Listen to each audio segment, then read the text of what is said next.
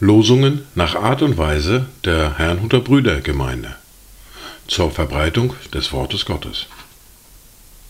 Eingelesen für Ichtus Radio. Heute ist Donnerstag, der 8. Juni 2023.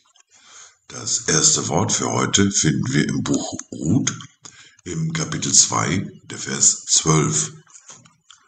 Der Herr vergelte dir deine Tat und dir werde voller Lohn zuteil von dem Herrn, dem Gott Israels, zu dem du gekommen bist, um Zuflucht zu suchen unter seinen Flügeln.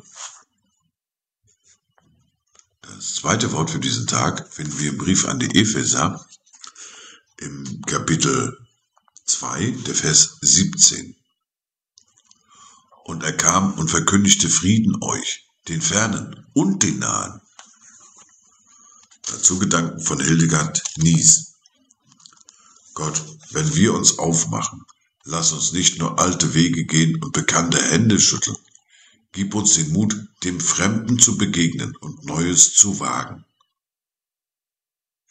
Die erste Bibellese für heute finden wir im zweiten Brief des Petrus im Kapitel 1, die Verse 16 bis 21.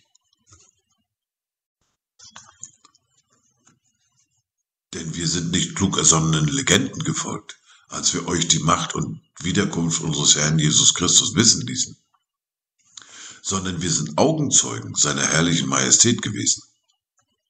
Denn er empfing von Gott, dem Vater, Ehre und Herrlichkeit, als eine Stimme von der hocherhabenen Herrlichkeit an ihn erging. Dies ist mein geliebter Sohn, an dem ich wohlgefallen habe. Und diese Stimme hörten wir vom Himmel her ergehen, als wir mit ihm auf dem heiligen Berg waren. Und so halten wir nun fest an dem völlig gewissen prophetischen Wort. Und ihr tut gut daran, darauf zu achten, als auf ein Licht, das an einem dunklen Ort scheint, bis der Tag anbricht und der Morgenstern aufgeht in euren Herzen Dabei sollt ihr vor allem das erkennen, dass keine Weissagung der Schrift von eigenmächtiger Deutung ist. Denn niemals wurde eine Weissagung durch menschlichen Willen hervorgebracht, sondern vom Heiligen Geist getrieben haben die heiligen Menschen Gottes geredet. Wir erfahren fort mit der fortlaufenden Bibellese, mit dem ersten Buch Mose und im Kapitel 29 und den Versen 1 bis 14.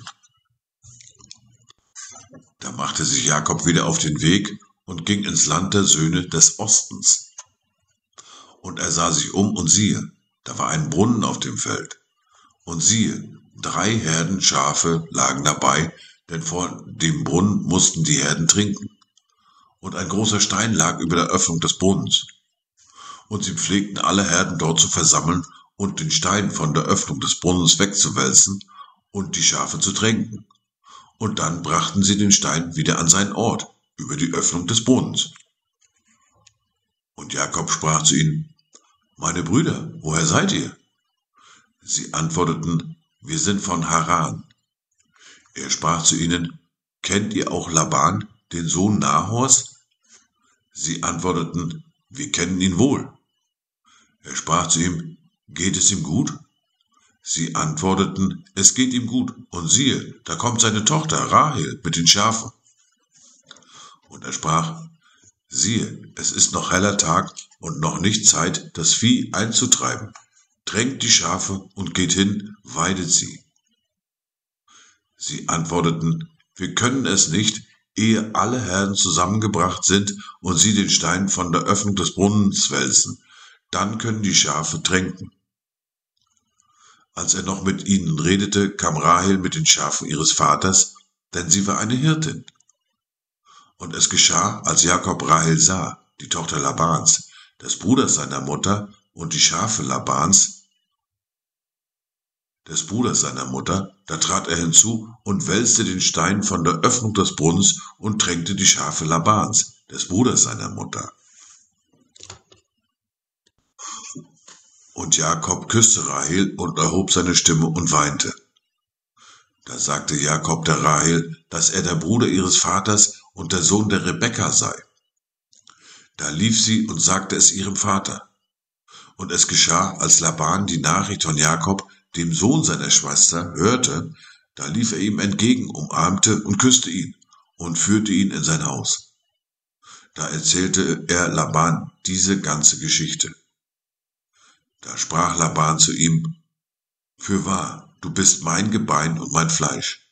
Und er blieb bei ihm einen Monat lang.